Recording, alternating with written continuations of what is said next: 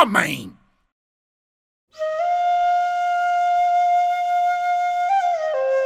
Konnichiwa!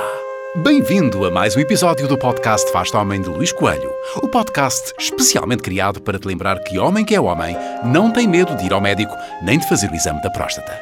O que é que o cancro da próstata e a queda de cabelo têm em comum? Acontecem com mais frequência aos homens mais velhos. É por isso que, a partir dos 40 anos, especialmente se houver historial na família, os médicos recomendam começar a ver disso. Da próstata, claro, que a julgar pelos penteados que agora se vêem por aí, ser careca é uma excelente opção. E sendo assim, hoje viajamos até ao Oriente, terra de penteados exóticos e monges que rapam o cabelo, para ouvir uma história sobre shampoos, escrita por um careca. Ora, escuta lá o João Porto a contá-la.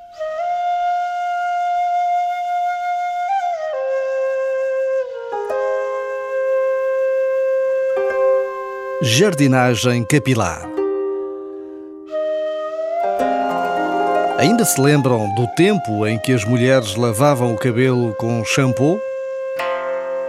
Agora é vê-las a massajar o scalp com aloe vera, óleos de jojoba, frutos silvestres e extratos de coco havaiano.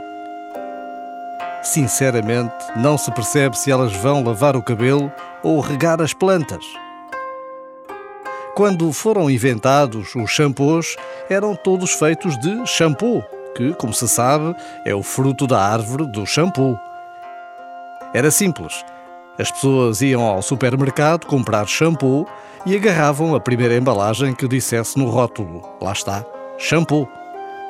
E as mulheres escolhiam aquele em que, no anúncio de televisão, o cabelo se aguentasse mais tempo no ar, em câmara lenta, enquanto a modelo girava a cabeça.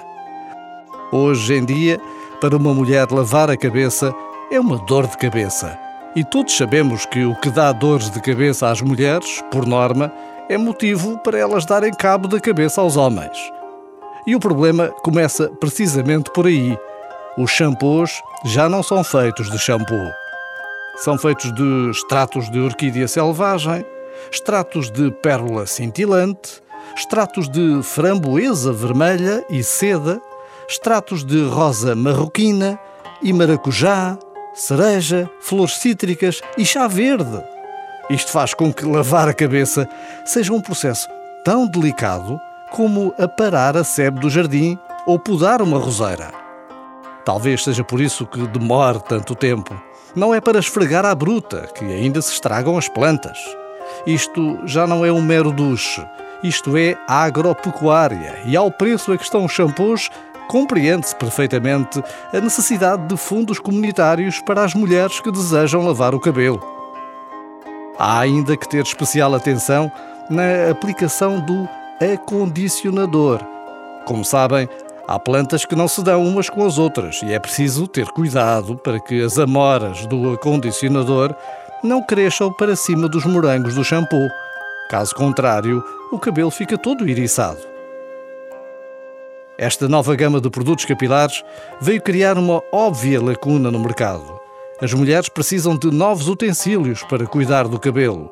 Abaixo com os pentes e as escovas, venham de lá os ancinhos e as enxadas abaixo com os rolos e os ganchos, venham de lá as debulhadoras de caracóis. É o fim da linha dos secadores e a ascensão de toda uma gama de sistemas de rega automática capilar. Imagine-se agora o que é chegar a um supermercado e escolher um shampoo. Os homens que dizem que ir às compras com as mulheres é o pior castigo do mundo não sabem do que estão a falar muito pior do que ir às compras com as mulheres é ir às compras para as mulheres. Não há pior penitência para um homem do que uma mulher lhe pedir para ir ao supermercado comprar shampoo, ou tampões, ou pensos higiênicos. Em qualquer grande superfície, já não precisamos da sinalética para descobrir qual é o corredor dos produtos femininos. Inevitavelmente, é sempre aquele onde estão os homens a olhar para as prateleiras com um ar de quem é filho de primos direitos, agarrados ao telemóvel e aos gritos, com abas ou sem abas, com aplicador ou sem aplicador, de dia ou de noite, ultra slim Slim, Maxi ou Super Maxi. E não é o gelado. Absorvente, super absorvente, ultra absorvente ou super mega ultra absorvente. Quando um homem dá por ele, já está a suar só de rever mentalmente a lista de compras, porque homem que é homem não anda com papelinhos com listas. A pensar que, além do bacon, da cerveja e das batatas fritas, ainda tem de ir desencantar um shampoo de dia super absorvente com extratos de bagas de goji e aplicador. Claro que há técnicas para evitar que isto suceda. Faça-se de estúpido e diga que se esqueceu. Um clássico que é preciso gerir bem para não ser usado muitas vezes de seguida, sob pena de não se poder voltar a usar.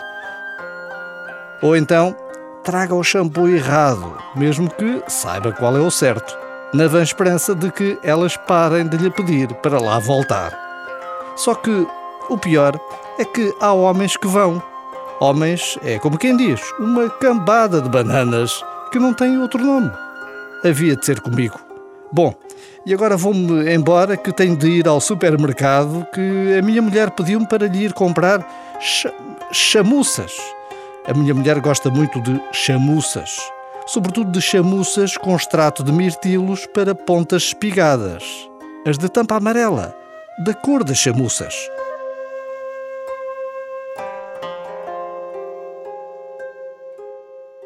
Este podcast é um projeto da Associação Portuguesa de Doentes da Próstata com o apoio da Janssen, companhia farmacêutica do grupo Johnson Johnson. Todas as opiniões expressas neste podcast são da exclusiva responsabilidade do autor e não espelham a opinião dos locutores que dão voz aos textos. A escuta prolongada destes textos pode provocar masculinidade. Se és homem e tens mais de 40 anos, está na altura de ires fazer o exame da próstata. Em caso de dúvida, consulta o teu médico. Faz-te homem e faz o teste.